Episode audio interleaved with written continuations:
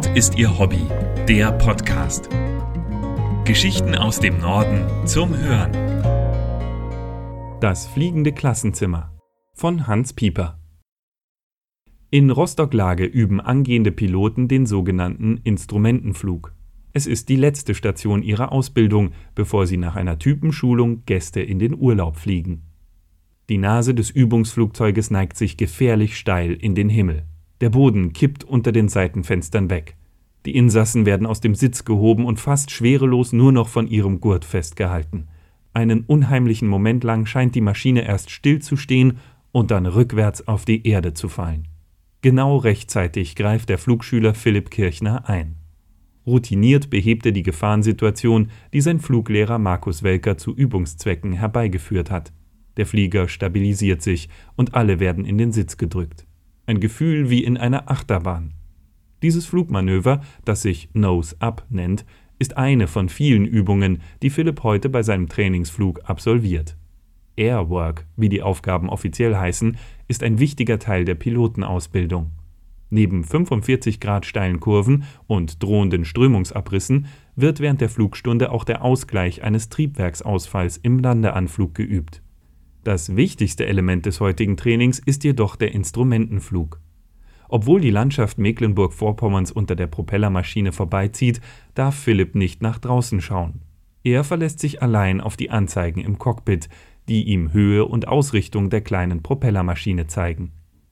Das sei wirklich schwierig, erklärt Markus Welker, während sein Schüler die Diamond DA-42 für eine Landung auf dem Flugplatz Heringsdorf vorbereitet. Rein nach Instrumenten zu fliegen, das könnten die Schüler erst im letzten Zehntel der Ausbildung. Insgesamt zwischen eineinhalb und zwei Jahre dauert es, bis angehende Piloten ihren Prüfungsflug absolvieren können. Zuvor wird über 200 Stunden trainiert, bei der Lufthansa Aviation Training zunächst auf Sicht in den USA, dann der Instrumentenflug in Rostock. Mit den neuen Maschinen ist das nun sogar bei eisigen Bedingungen möglich. Außerdem gilt es, eine mehrtägige schriftliche Prüfung in 14 Fächern zu bestehen, beispielsweise in Navigation und Luftrecht. Bis zu Philipps praktischer und damit letzter Prüfung sind es nur noch zwei Wochen. Und das merkt man seinem Flugstil auch an. Routiniert und sicher absolviert er alle Elemente des zweistündigen Übungsfluges. Nach dem Landeanflug in Rostock-Lage, bei dem Philipp nach wie vor nur die Instrumente und die digitale Karte an Bord benutzen darf, gibt es viel Lob vom Trainer. Zufrieden klettert er aus der Maschine. Dass er Pilot werden wollte, sei ein schleichender Wunsch gewesen, der immer stärker wurde. Er habe als Jugendlicher viel am PC daheim einen Flugsimulator gespielt und habe sich da von den kleinen auf die großen Maschinen vorgearbeitet. Da habe er gemerkt, dass das seins sei, erklärt er, während es zu Fuß zurück zum Terminal geht. Nach seiner Prüfung muss sich Philipp noch für eine Fluggesellschaft der Lufthansa Group entscheiden. Die Auswahl ist groß. Piloten werden zurzeit stark gesucht. Entsprechend nimmt auch die Lufthansa Aviation Training gerne Bewerbungen an. Bevor es aber für Philipp in einen großen Jet geht, muss er noch eine zweimonatige Schulung für das spezielle Modell absolvieren, das er später fliegen wird.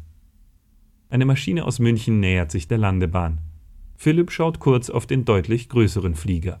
Er freue sich schon unwahrscheinlich darauf, dass es bald richtig losgehe, und wenn er dann seine erste Ansage für die Fluggäste machen könne, dann sei er endgültig angekommen. Ein Video vom Übungsflug finden Sie auf nordistierhobby.de. Mehr Geschichten aus dem Norden gibt es auf nordistierhobby.de. Dort finden Sie auch Bilder und Videos zu den Artikeln. Um keine Folge zu verpassen, abonnieren Sie diesen Podcast. Zusätzlich können Sie uns mit Empfehlungen und Kommentaren unterstützen. Nord ist Ihr Hobby. Der Podcast wird gesprochen von Hans Pieper. Der Podcast ist ein Angebot des ADAC Hansa e.V. Amsingstraße 41 20097 Hamburg. Verantwortlicher im Sinne des Presserechts ist Christian Hief.